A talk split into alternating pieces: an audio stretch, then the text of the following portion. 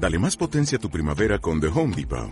Obtén una potencia similar a la de la gasolina para podar, recortar y soplar con el sistema OnePlus de 18 voltios de Ryobi desde solo 89 dólares. Potencia para podar un tercio de un acre con una carga. Potencia para recortar el césped que dura hasta dos horas. Y fuerza de soplado de 110 millas por hora. Todo con una batería intercambiable. Llévate el sistema inalámbrico OnePlus de 18 voltios de Ryobi. Solo en The Home Depot. Haces más. Logras más. Esto es una producción de Mindalia Televisión y Mindalia Radio, audiovisuales sin ánimo de lucro de mindalia.com, para aportar conocimiento y crear conciencia. Mindalia.com, la primera red social de ayuda altruista a través del pensamiento.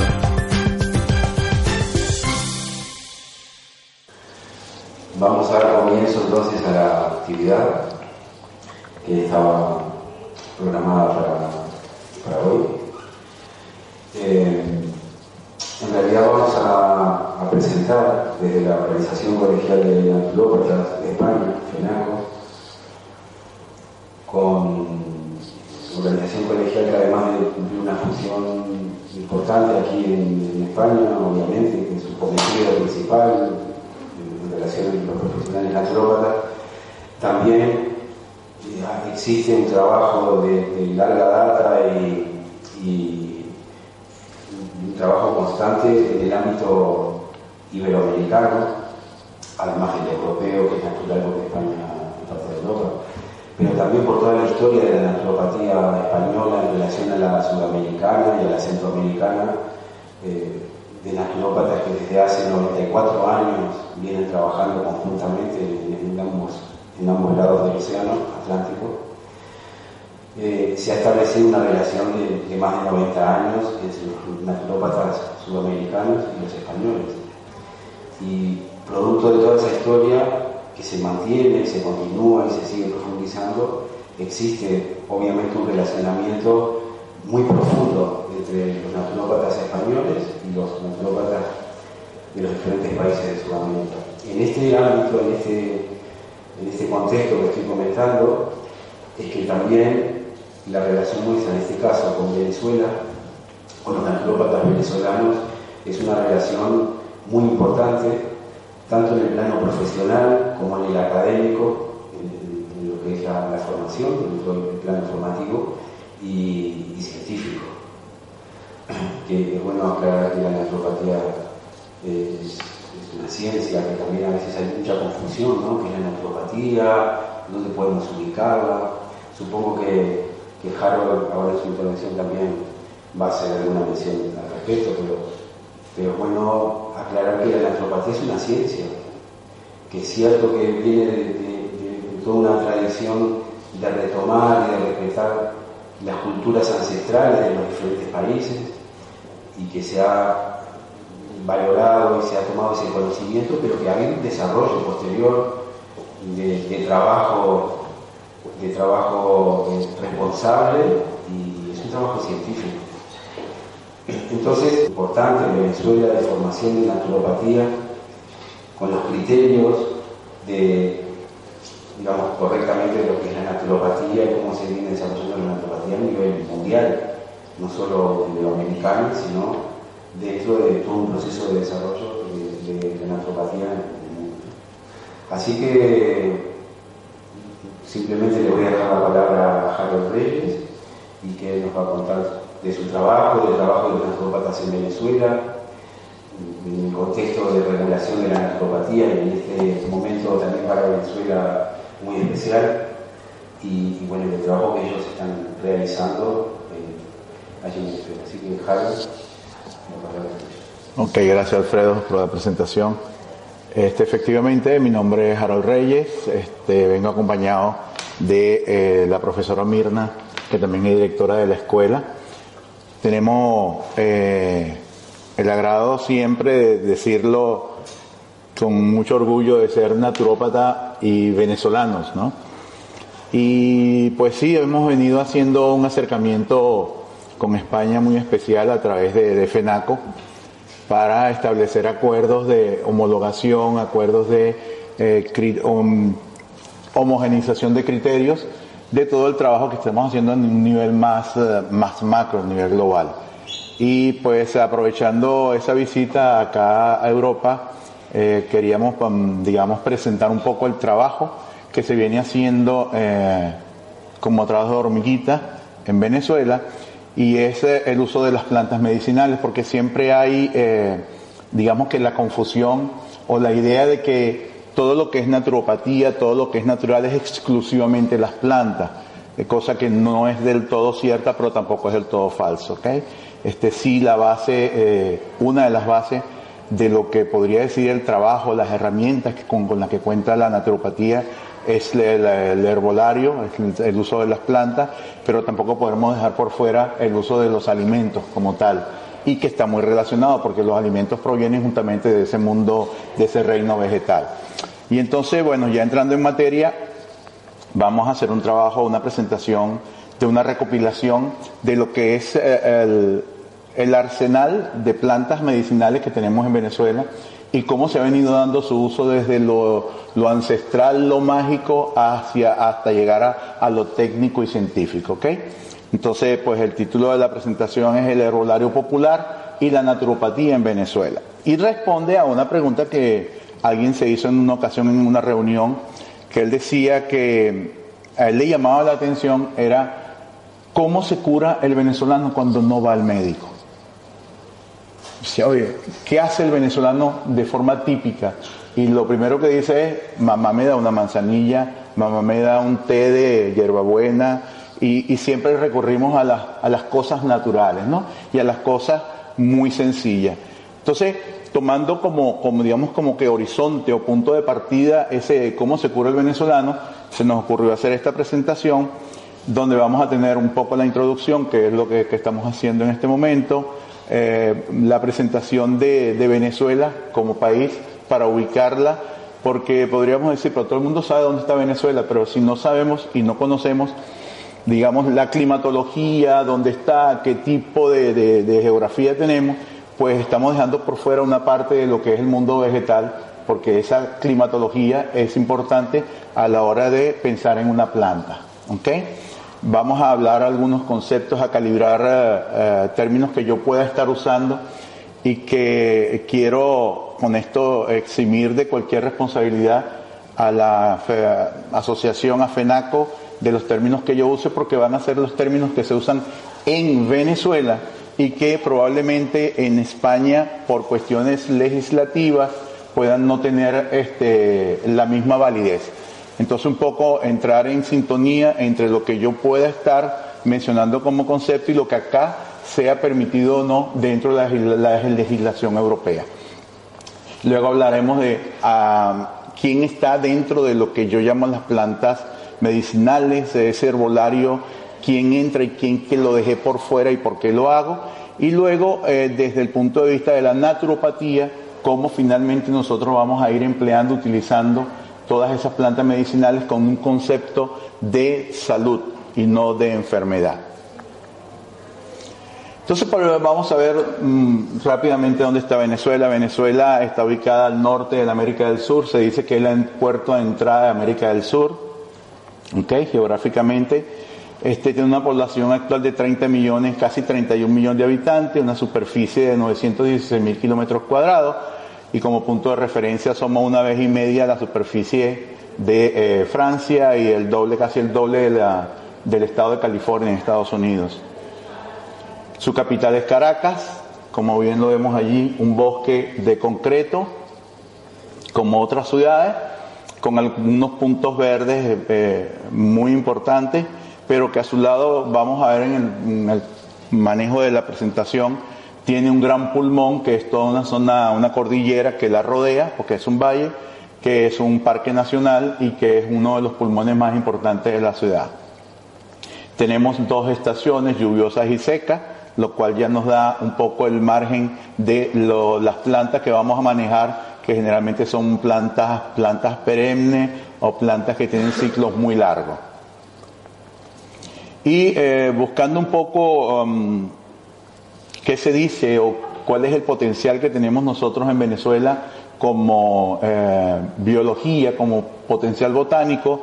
Decía una revista mm, latinoamericana de medicina que disponemos de una base de datos etnobotánica, etnobiológica con más de 11.000 entradas, es decir, 11.000 plantas, que cubren unas 5.000 especies neotropicales y además datos sobre 8.000 colecciones botánicas que hay a, lo largo del país. Es decir, es una, una biología, una botánica que ha sido bien estudiada, que está muy catalogada. Y esto lo dice el Instituto de Investigaciones Científicas más prestigioso que tiene Venezuela, que es el IBI, que es una institución pública, está en manos del Estado, que es quien la rige, y quien dicta las pautas de lo que es investigación en Venezuela. Entonces comenzamos un poco con la calibración. Cuando nosotros hablamos de herbolario y buscamos en la Real Academia Española, pues conseguimos que herbolario es desde el sitio donde se consiguen y se venden las plantas hasta quien hace uso de esas plantas, ¿no?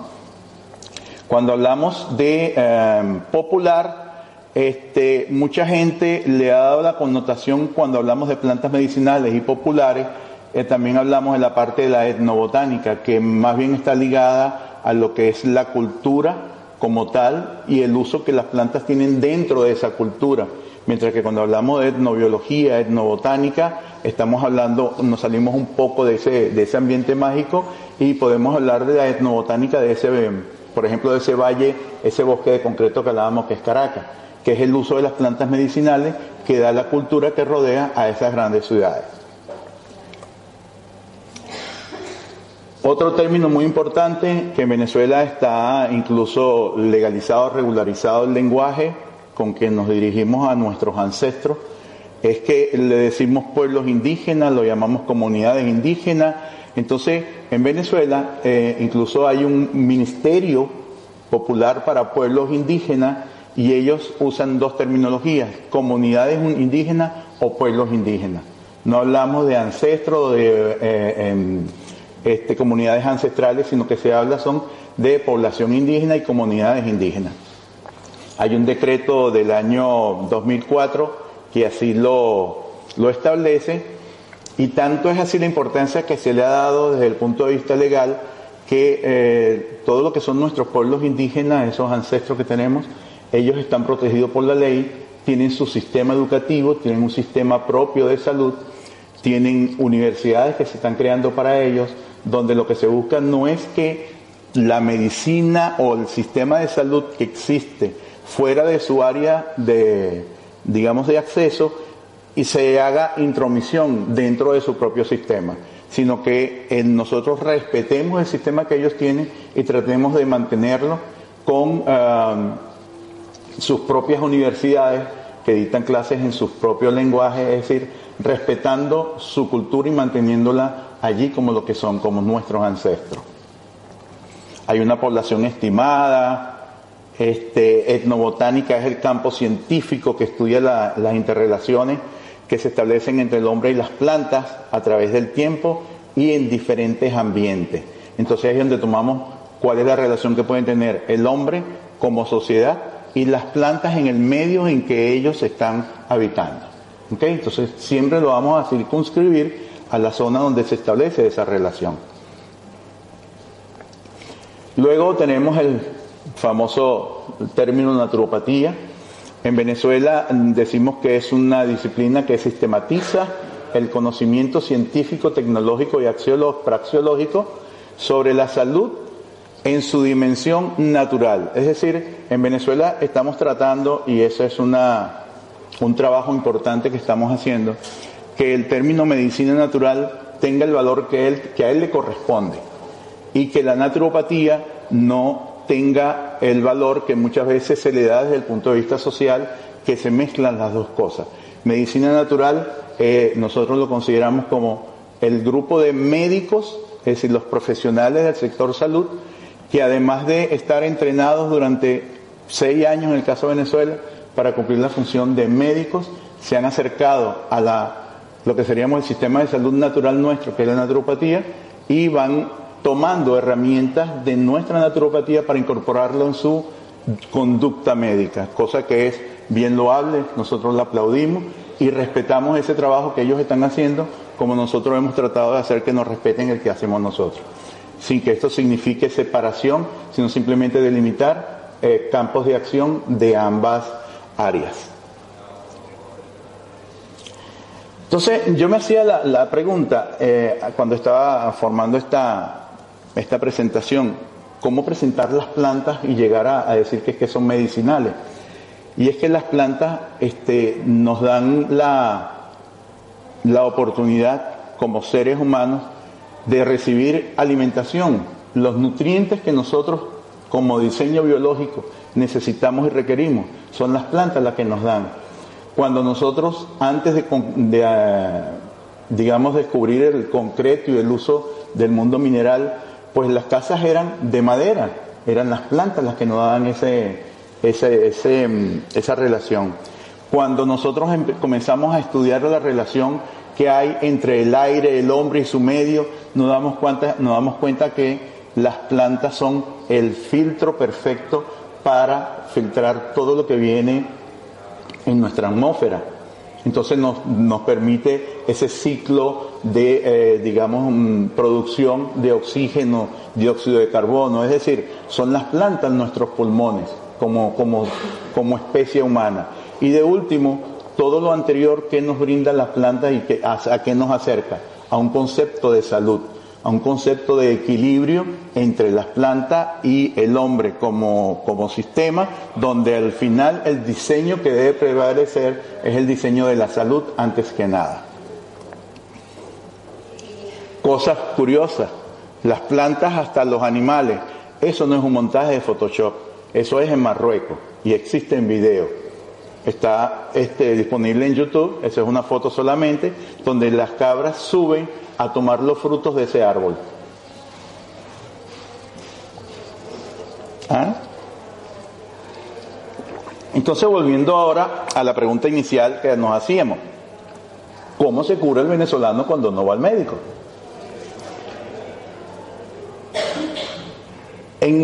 Digamos que el conocimiento de lo que es salud como, como educación tiene diferentes fases de cómo, cómo se acepta, cómo se llega a él. Bien puede ser por medicina, por experiencias propias, donde uno le pregunta a la persona, ¿y quién te enseñó eso? Bueno, yo llevando golpes y que me, enfermo y vi ya los animales cómo lo hacían y pues yo hago simplemente una copia. Y de esa manera me ha resultado y me sano con ello. Otros a través de dos miembros de la familia, la tradicional este, educación familiar mi abuela sí me lo enseñó y así lo transmito yo. Pero después vino un tío o un abuelo y le agregó otro componente y así vamos transmitiendo a lo largo de la generación esa educación, ese conocimiento del uso de las plantas. Luego vienen lo que es la, el folclore, que es ya no dentro de la familia, sino dentro de las sociedades. El venezolano tiene una manera de sanarse de forma natural el caraqueño tiene la suya, eh, la suya, el oriental tiene la correspondiente y el europeo dentro de cada país pues va también a tener esa tradición oral, esa educación oral de familia en familia que va conformando esa etnobotánica de la que hablábamos. Y luego está la que nosotros nos corresponde, la parte científica, que es ya una educación más formal, más académica, donde hay reglas para podernos entender ya entre culturas y sociedades y estar hablando siempre un mismo idioma cuando nos referimos a lo que corresponde a la medicina herbaria, es decir, el sistema de salud utilizando las plantas medicinales. ¿Quiénes están incluidos en esto que estoy conversando hoy y por qué? Está incluida la población rural y las grandes ciudades. ¿Y quién no está? exclusivamente en traje no está incluido los pueblos indígenas, porque eso es un mundo completamente diferente. Eso no es un mundo, eso es un universo. Porque el universo de nuestros ancestros con el uso de las plantas incluye no solamente la parte técnica, sino que más bien le da un gran peso y un gran poder a lo que es lo mágico, las creencias que hay sobre el uso de las plantas. Y como eso es un tema que no manejo y que es un tema que tiene ya este, digamos, sus estudios muy formados, este, yo quiero ver cómo, cómo se cura el venezolano en las grandes ciudades cuando no va al médico. ¿Okay? Por eso ellos no están incluidos acá. Entonces, para hacer este estudio lo que eh, yo hice fue eh, tomar regiones del país y ver, buscar información, recolectar datos de cómo se curaba el venezolano con plantas cuando se enfermaba y no iba al médico. Y para eso lo mejor es buscar la información, una en nuestros abuelos, nuestros familiares más cercanos, pero cuando hablamos de la sociedad, ir a los sitios donde se venden las plantas medicinales. En Venezuela existen los mercados municipales donde tienen una sección de los hierbateros, donde conseguimos desde un diente de león hasta este, un hueso de venado, porque está la parte mágica, la parte ancestral también incluida allí. Entonces lo que hicimos fue ir y preguntar a esos vendedores qué planta era la que más les solicitaban y qué condiciones de enfermedad era la que más le referían las personas cuando le pedían la planta. Y simplemente con esa encuesta, entonces, hacer un levantamiento, un análisis de la, de la información y sacar algunas conclusiones y ver si eso compara un poco o no con los estudios que se han hecho ya más científicos de esas plantas en esas sociedades. Digamos que eso es, a grosso modo, el trabajo que, que se hizo. ¿okay? Entonces, la selección de las áreas geográficas de interés, la recopilación de datos y un poco el análisis de esos datos para llegar a algunas conclusiones, si era que había alguna que se pudiera establecer. Es decir, me, propuse un pequeño proyecto para hacerlo acá, explicarlo, eh, digamos, de una forma muy técnica, pero muy sencilla también. Ahora les presento Venezuela desde el punto de vista geográfico. Eh, yo escogí este, el área de los Andes, la cordillera andina nace en Venezuela, es una zona eh, desde el punto de vista biológico muy importante porque tenemos alturas este, muy importantes, nieves perpetuas, estamos hablando de 3.000, 4.000 metros de altura. ¿okay? Este, tomamos la región central donde está la capital, el bosque de concreto del que yo mencionaba en la foto. Un poco hablamos de la zona nororiental y este, creo que no toqué los llanos porque el tema se me fue extendiendo y el proyecto me fue creciendo y no tenía presupuesto de tiempo para poderlo, eh, digamos, desarrollar este, adecuadamente y entonces tomé algunos, algunas zonas, eh, mm, digamos que son íconos dentro del país.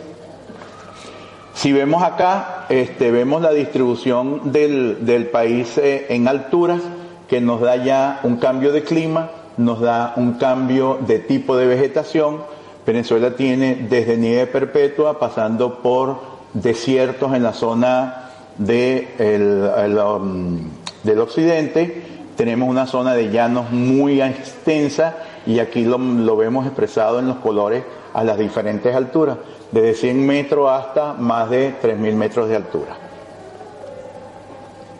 Entonces comenzamos con la primera región, que es la región del oeste venezolano, que es eh, donde está el, nacimiento de la cordillera.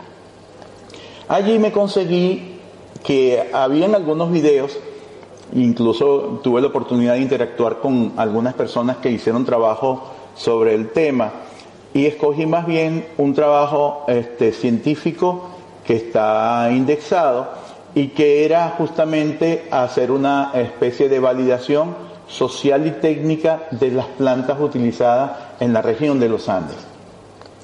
Este estudio eh, tiene la metodología de Tramil, que es una técnica de validación social y técnica del uso de plantas medicinales. Fue en un medio rural, se escogieron 127 viviendas que cubrían una población de cercana a los 500 habitantes y la, y la mecánica fue hacerle la entrevista a la persona de mayor edad en esa vivienda. ¿Okay? Entonces, se visitaron 76, se entrevistaron 99 personas, 33 hombres y 66 mujeres. Los entrevistados eran todos mayores de, mayor edad y la técnica utilizada fue el tramil. Fue introducida en el 95. Hay un dato este, bien importante que esta técnica tramil en, eh, en la zona del Caribe se ha creado una red para hacer esta validación en todo lo que es la cuenca del Caribe. Y eh, al final vamos a ver las referencias, está la página donde se pueden conseguir las validaciones que ya se han hecho del uso popular contra lo que es la referencia biológica de ese, del uso mm, técnico de esa planta. Entonces, se recolectaron 55 plantas medicinales, se identificaron 32 especies y pertenecían a 25 familias. Es decir, se hizo todo un estudio taxonómico de, las plantas que se identificaron, se tomaron muestra de ellas, se enviaron a laboratorios eh, especializados en varias universidades y de allí se hizo la clasificación de familias y eh, especies de las que se habían recolectado y de las cuales solamente se conocían los nombres comunes o vulgares que le daba la población. Tres especies muy importantes, la Mircitae, las Compositae o las compuestas, la Verbenácea, la Singevinácea, que tenían dos especies cada una. ¿Qué resultó de ese estudio y de esa entrevista? El método por excelencia en el que usaban las plantas medicinales era la decocción, los famosos té, las mm, infusiones, es decir, las preparaciones con bases de agua. Luego estaban los licuados de cristales, muy típico el licuado de cristal de sábila, un famoso ponche que se utiliza mucho en la región andina para trabajar todo lo que es vías aéreas superiores, el ponche de sábila, que lleva, dependiendo del área donde se prepara la región, lleva diferentes componentes, pero la base es el aloe vera, ¿okay? es la sábila. Y de último estaba el zumo de, la, de las plantas. Se registraron 20 usos este, tradicionales en esta encuesta fueron para casos de fiebre, tos, dolor de garganta, diarreas, gripe, dolores de estómago muy, muy eh, citados con frecuencia los problemas digestivos y de último los parásitos intestinales que fueron bien importantes. Recuerden que esto se llevó a cabo en una zona rural.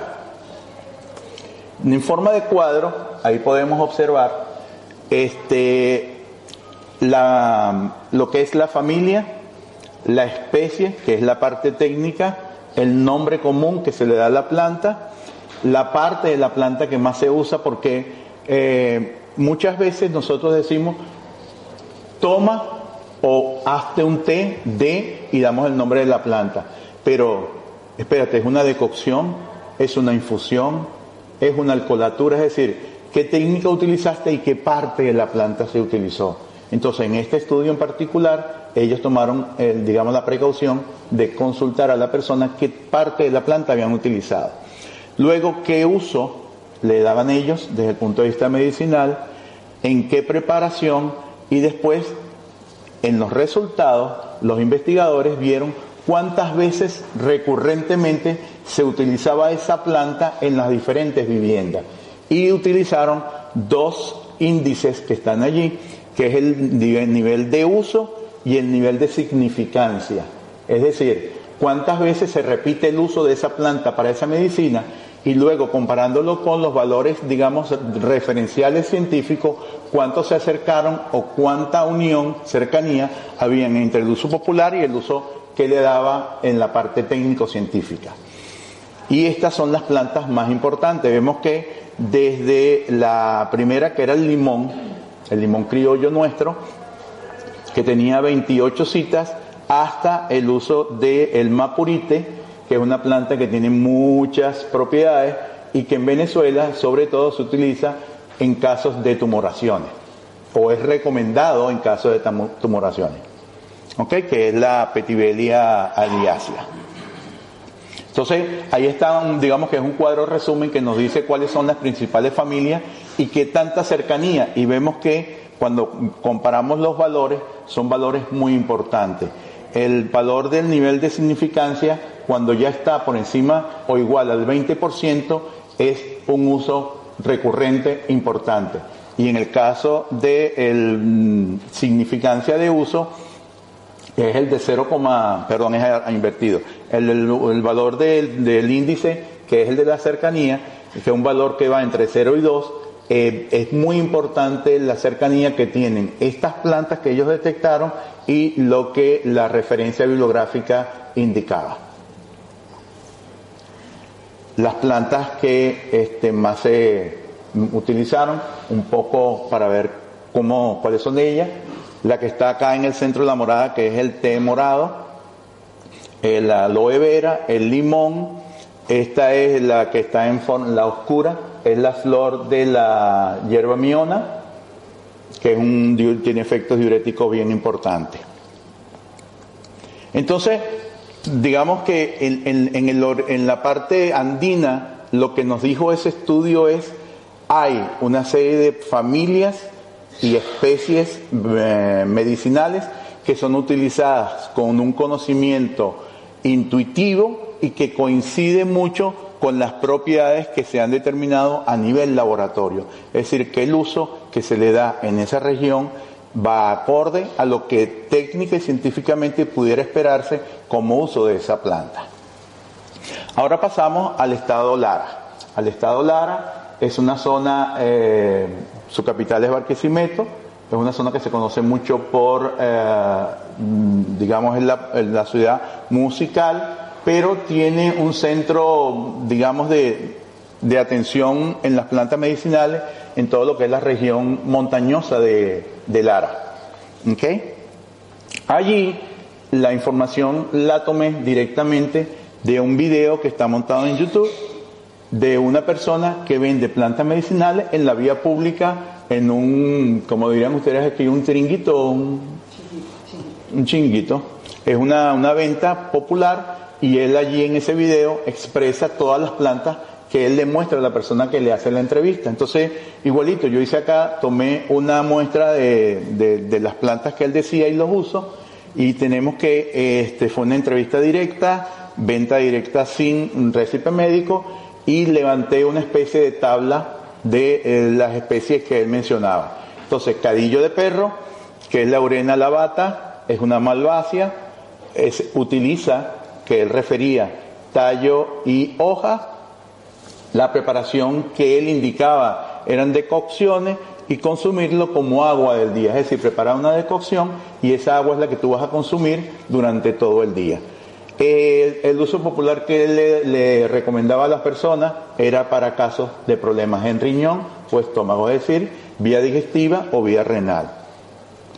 El uso bibliográfico de esa planta es un poco más extenso, habla como un antidiarreico, como un antiséptico, un vermífugo, un emoliente, colagogo, hepatocolérico, es decir, sirve como un protector de las vías biliares, es decir, un hepatoprotector.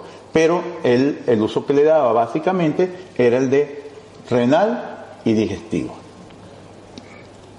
Digamos que este trabajo no tiene, digamos, el mismo nivel técnico y de exigencia que el anterior, este simplemente es al nivel de la calle, ya no en un trabajo, digamos, con condiciones y parámetros controlados, sino al nivel de la calle, ¿qué consigue uno cuando se tropieza con esta persona y dice que tengo un problema de estómago? ¿Qué tomo? ¿Con qué me curo? Y responde un poco a la pregunta que nos hacíamos inicialmente, ¿cómo se cura el venezolano cuando no va al médico? Se consigue el llevadero que le da la planta y le recomienda el uso que él considera es el adecuado, que en este caso es una persona que él decía que era el trabajo de tres generaciones.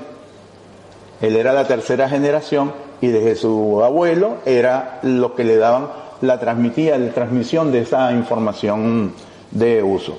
El diente de león para nosotros muy importante porque si vemos a la derecha está el símbolo de Naturoven, nuestro icono, lo que está en la planta de la mano es el diente de león.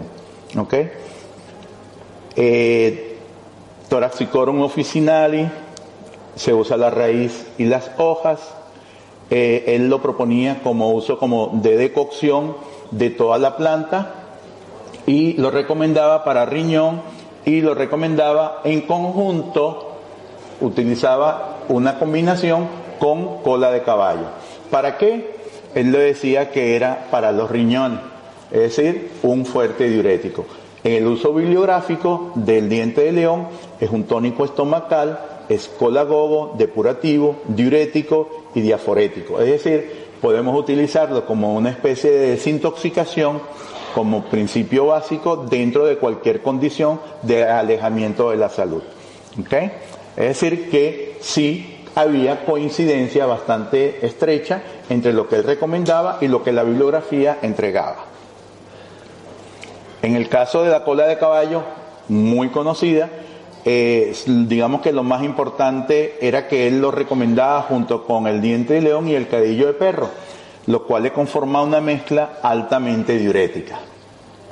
Y el uso bibliográfico dice que es un remineralizante, es vulnerario, es hemostático y protector solar. Es decir, hay cierta coincidencia, pero obviamente que si vemos que el mundo vegetal, las plantas por lo general tienen un efecto sistémico de diuresis.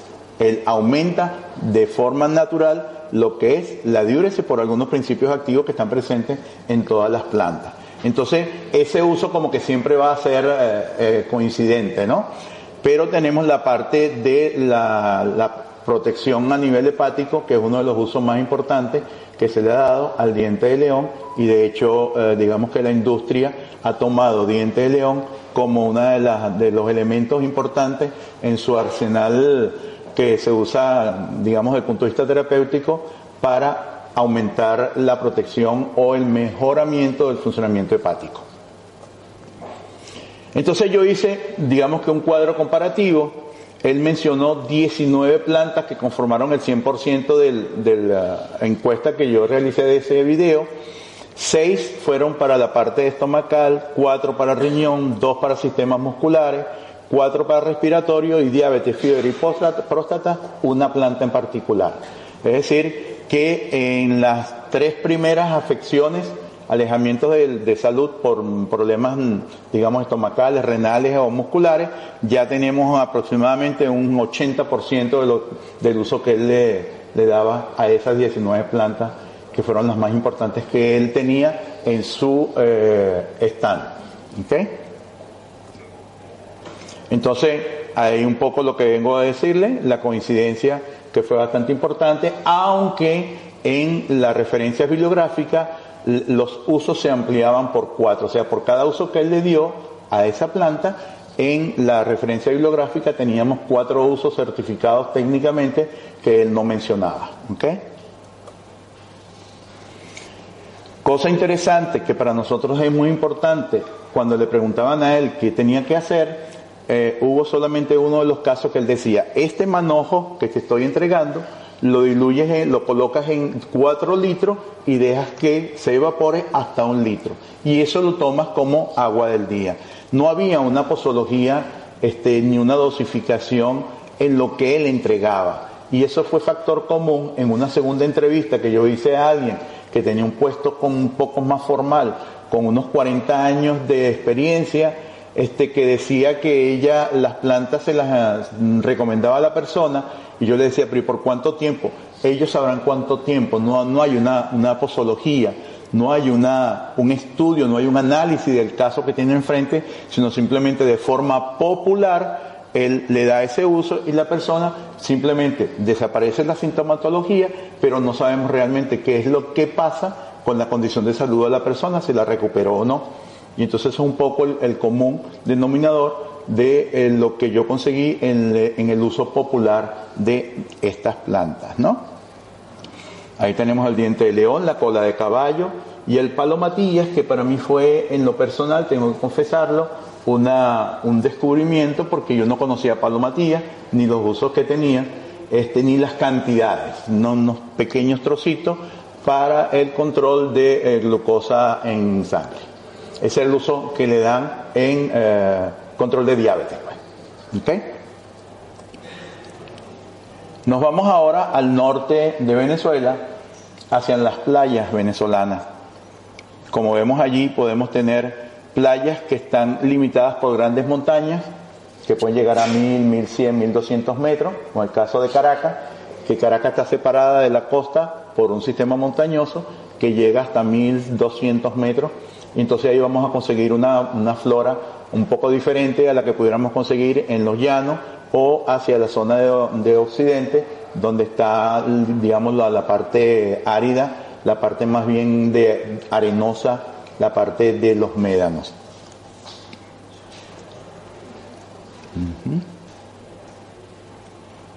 Ok, un poco es esta zona central que está acá, el frente costero venezolano una entrevista que se le hace en, una, en un puesto de venta, eh, aparece en un periódico, en un diario de circulación, y lo tomo como eso, y le doy el valor de es un análisis de una ah, entrevista a un tercero emitida por un periodista. ¿Ok? Aquí no tenemos valor, digamos, técnico, no hay entrevista, sin embargo, es una persona que igual tiene 40 años vendiendo plantas y es un punto importante a no despreciar cuando nosotros vamos a hacer estudios de manejo y uso de plantas medicinales, porque viene de lo más cerca de lo ancestral que tenemos. Entonces, las condiciones de salud que más consultaban las personas que iban a ese puesto eran problemas de riñón, problemas de diabetes, problemas de circulación, próstata y problemas menstruales, es decir, sistema hormonal.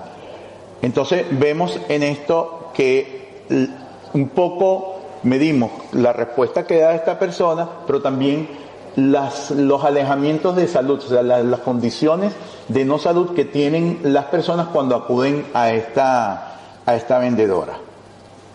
Usa la cola de caballo, guaritoto blanco, que son los nombres, mm, digamos, comunes que ella le dio, aparece de nuevo el cadillo de perro, el cambur y el orégano orejón que no estaba en las entrevistas anteriores.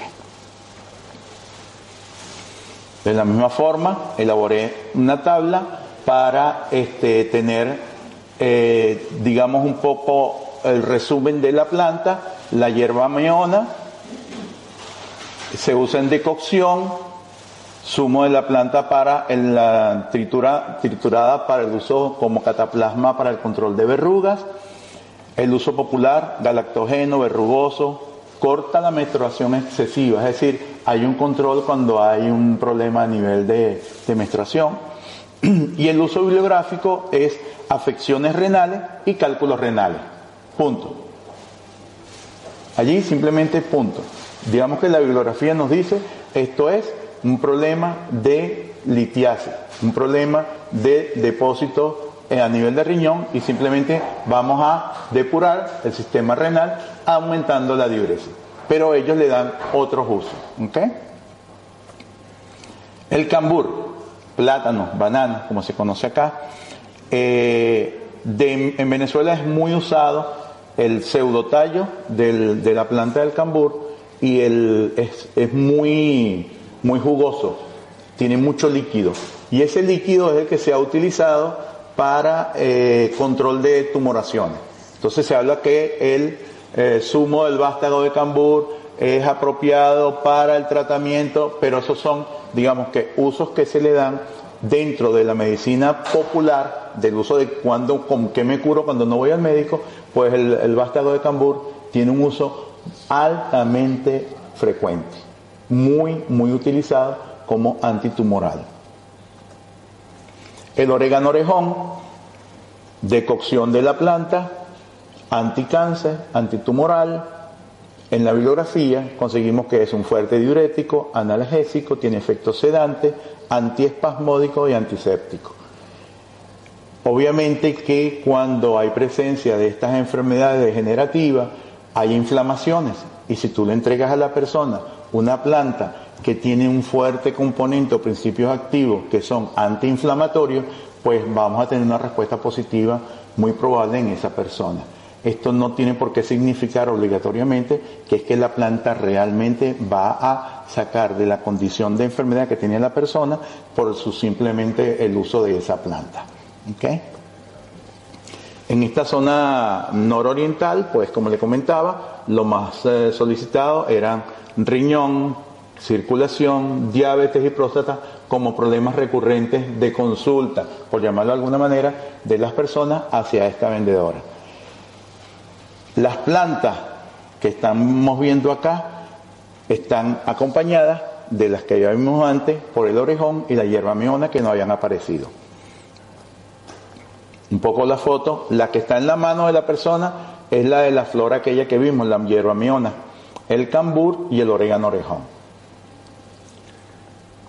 Se dice que el cambur es preferible del tipo cambur manzano, que es el pequeñito, no el cambur tineo largo, que es el que más se consigue, el más popular. Y llegamos a Caracas, ya para finalizar. Caracas en su hierba, en su mm, bosque de concreto, tenemos un jardín botánico que está asociado a la Universidad Central donde tenemos especies que están protegidas y este, allí tenemos el Ávila, que es esta gran montaña detrás de esta montaña está la costa. Entonces en Caracas este, visité un mercado popular, y eso sí fue entrevista directa, un mercado popular y una persona que tiene 40 años en la misma esquina vendiendo sus eh, plantas medicinales. Dios bendiga este negocio porque para ella esa es la manera de ella vivir. Este, ella es el ejemplo del aprendizaje en cuerpo propio. Ella me decía que aprendió fue con los golpes que le daba la vida o las experiencias que adquiría en la vida y digamos que también un poco el feedback que le daban sus clientes que ya le recomendaba una planta, pues esto sí me sanó, no me sanó, me fue bien o no me fue bien. Allí conseguí en esa entrevista que un poco, fue un poco, fue muy, muy productiva, porque tuvimos allí mucho tiempo, conversamos, hicimos buena empatía, y ella me decía que en el caso de las, de las plantas medicinales de moda, como es el caso de la moringa olifera, el famoso Ben, pues que ella no le daba límite de uso, que se puede usar en cualquier momento y durante el tiempo que se quisiera. Y se ha demostrado que el uso del Ben fuera de, eh, digamos, en las noches no es lo más recomendable y que su uso debe ser preferiblemente con estómago, este, eh, con alimentos y no con vacío porque tiene un poder irritante en la mucosa gástrica. Entonces esas cosas ella no la conoce, simplemente a la gente le cae muy bien y esa es la planta de moda y esa es la que se está vendiendo. Por un tiempo fue, fue otra, este, últimamente anda la guanábana en, la, en la onda, las anonas, entonces siempre tenemos como que las plantas populares, pero también tenemos las plantas de moda. ¿okay? Entonces, en el caso de ella, pues eh, mm, digamos que se hizo una caracterización, hay un estudio, además de esta entrevista que yo le hice a ella, donde se caracterizó el comercio de plantas populares, de plantas medicinales en los mercados populares de Caracas, y eso fue todo un estudio completo, es un estudio indexado, se visitaron cinco mercados, se consiguieron 10 establecimientos, se establecieron 198 especies identificadas, 72 familias, mm, de ellos como eran un estudio comercial, se vio que el 56% eran plantas cultivadas y el resto eran silvestres. Eh, la procedencia de las plantas, digamos, desde el punto de vista nacional, casi todas venían de la región andina. ¿Okay? del uso, muy parecido a los efectos del estudio Tramil, este, se vio que las plantas nativas eran un 53% de las que se identificaron y con el uso del valor específico del 0,5, mayor de 0,5, que es el dato que dice que se acerca mucho al uso que se especifica en la referencia bibliográfica, hubo 164 eh, plantas, de los cuales ellos entonces significan 82,8% de las plantas utilizadas eran utilizadas según también lo que refería la eh, bibliografía técnica. En el caso de la repetición con la que se usaba la planta para algunos casos, pues el 63% fueron 125 plantas que se tomaron es decir, que lo mismo que se hizo en los Andes en las viviendas, se hizo en Caracas en los mercados y se consiguió como resultado final que el uso era muy cercano, el popular muy cercano a lo que se pedía o lo que significaba técnicamente el uso de esa planta. La forma de preparación, pues la preparación es en fresco, en seco y muchos que indicaban preparaciones mixtas. Las principales, mm, digamos, sistemas afectados y que ellos indicaban el uso, nervioso, neoplasia, sistema osteomuscular, circulatorio, traumatismo y envenenamiento, es decir, toda una serie de, eh, digamos, repertorio de enfermedades en las que ese estudio determinó que eran referenciadas las, las plantas. Y el uso declarado, pues, en apenas mm, de las eh, ciento y tantas, eh, conseguimos un 80 y pico por ciento, 80 y algo por ciento en siete u ocho plantas que estaban allí. En este estudio se hizo el enfoque sobre todo en la versatilidad de la planta, es decir, esta planta cuántas veces repite, cuántos usos tiene, multifuncional o solamente una planta muy específica, este, el nivel de incidencia eh, del, del uso fue bien importante ¿Y cómo lo usa ahora el naturópata? Esto fue, digamos que el uso popular. Ahora cómo una persona que tiene una formación, que tiene una academia, utiliza y cuál es la diferencia entre la forma como lo recomendaban estos vendedores que tienen todo el respeto porque es eh, el uso popular, este, cómo lo hacemos nosotros en la escuela Naturoven. Nosotros enseñamos a nuestros estudiantes que hay que ser primero que nada grandes observadores, observadores de la persona que está al frente nuestro y que nos está pidiendo un consejo para volver a recuperar la salud que la tiene perdida o que está extraviada por allí. Entonces, el estudiante tiene que aprender a observar, convertirse en grandes lupas, porque el individuo no es solamente lo que estamos viendo a través de un microscopio, sino el entorno que él tiene. Tenemos que ser grandes observadores del entorno donde vive la persona, qué come, cuándo lo come, qué combinaciones, en qué estado de, eh, digamos, ambiental emocional está comiendo en el medio de una rabieta, después de una discusión, viendo la, televisión con las noticias económicas o las guerras. Es decir, de eso el, el estudiante, el aspirante a naturópata tiene que estar consciente de que es parte importante antes de pensar en planta, antes de pensar en remedios o medicamentos. Luego le enseñamos que tiene que ser captador de muchas eh, manifestaciones que hace esa persona que pide la recomendación. Eh, un gesto, el lenguaje gestual eh, da el 80% de, de, lo que yo pueda sacar como conclusión de una condición de una persona.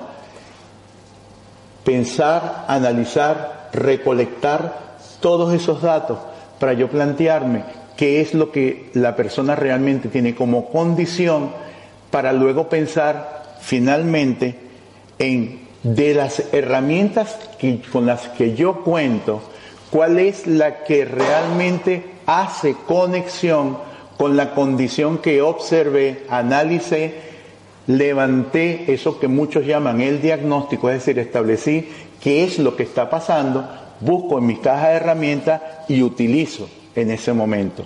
Es decir, le echo el cuento a la persona de qué es lo que le conviene. Implanto lo que otros llaman tratamientos, planes de eh, recuperación de salud, el nombre que se le quiera dar, pero es el resultado final de ese análisis profundo que hace el naturópata para decir, vas a, tomar hierba leona, hierba miona, diente de león o cualquier planta. Lo mismo que le voy a decir o le voy a recomendar que la alimentación tiene que ser una alimentación hacia lo alcalino reactivo, hacia lo... Es decir, producto no de solamente el conocimiento popular y los resultados, que sería la evidencia, sino simplemente es un análisis del contenido de las propiedades que tienen nuestras plantas medicinales que pueden hacer trabajo para nuestro cuerpo, ayudarlo a él, que con su capacidad él ya comience su trabajo, pero las plantas lo pueden potenciar para que recupere su salud. Ya de último, nunca olvidar lo que son las reglas de oro que nosotros les enseñamos dentro de las 12 reglas terapéuticas que reciben nuestros estudiantes, estas son las reglas de oro. Nunca usar las plantas en el esquema síntoma planta, porque es un sistema tipo catálogo. El cuerpo humano no es suma de síntomas, es suma de circunstancias. Otra, siempre considerar las interacciones entre principios activos presentes en las plantas. Las plantas pueden tener principios activos que son químicos propios de la biología, que tienen efectos en nuestro cuerpo, que pueden ser agonistas, antagonistas, pueden ser potenciadores. Entonces, si estamos viendo, a veces conseguimos algunos elixires por allí depurativos y tiene 20, 30 componentes, obviamente que alguno va a pegar, pero cuando te pones a ver, tiene un sedante y tiene después un energizante en el mismo depurativo. Entonces, el naturópata tiene que aprender a reconocer en esos preparados que están por allí a la venta, que con registro los contenidos sean los que realmente vayan a ser el efecto que esperamos y al que estamos apuntando como objetivo del trabajo para que la persona recupere de nuevo su salud. El tercero, estar atento siempre a estos efectos y mantener como última regla siempre la vigilancia en el acompañamiento que hacemos a esa persona que vino. No es toma esto, te recomiendo aquello y nos vemos cuando te sientas mejor. Hay que aprender a manejar lo que es la fisiología del cuerpo humano.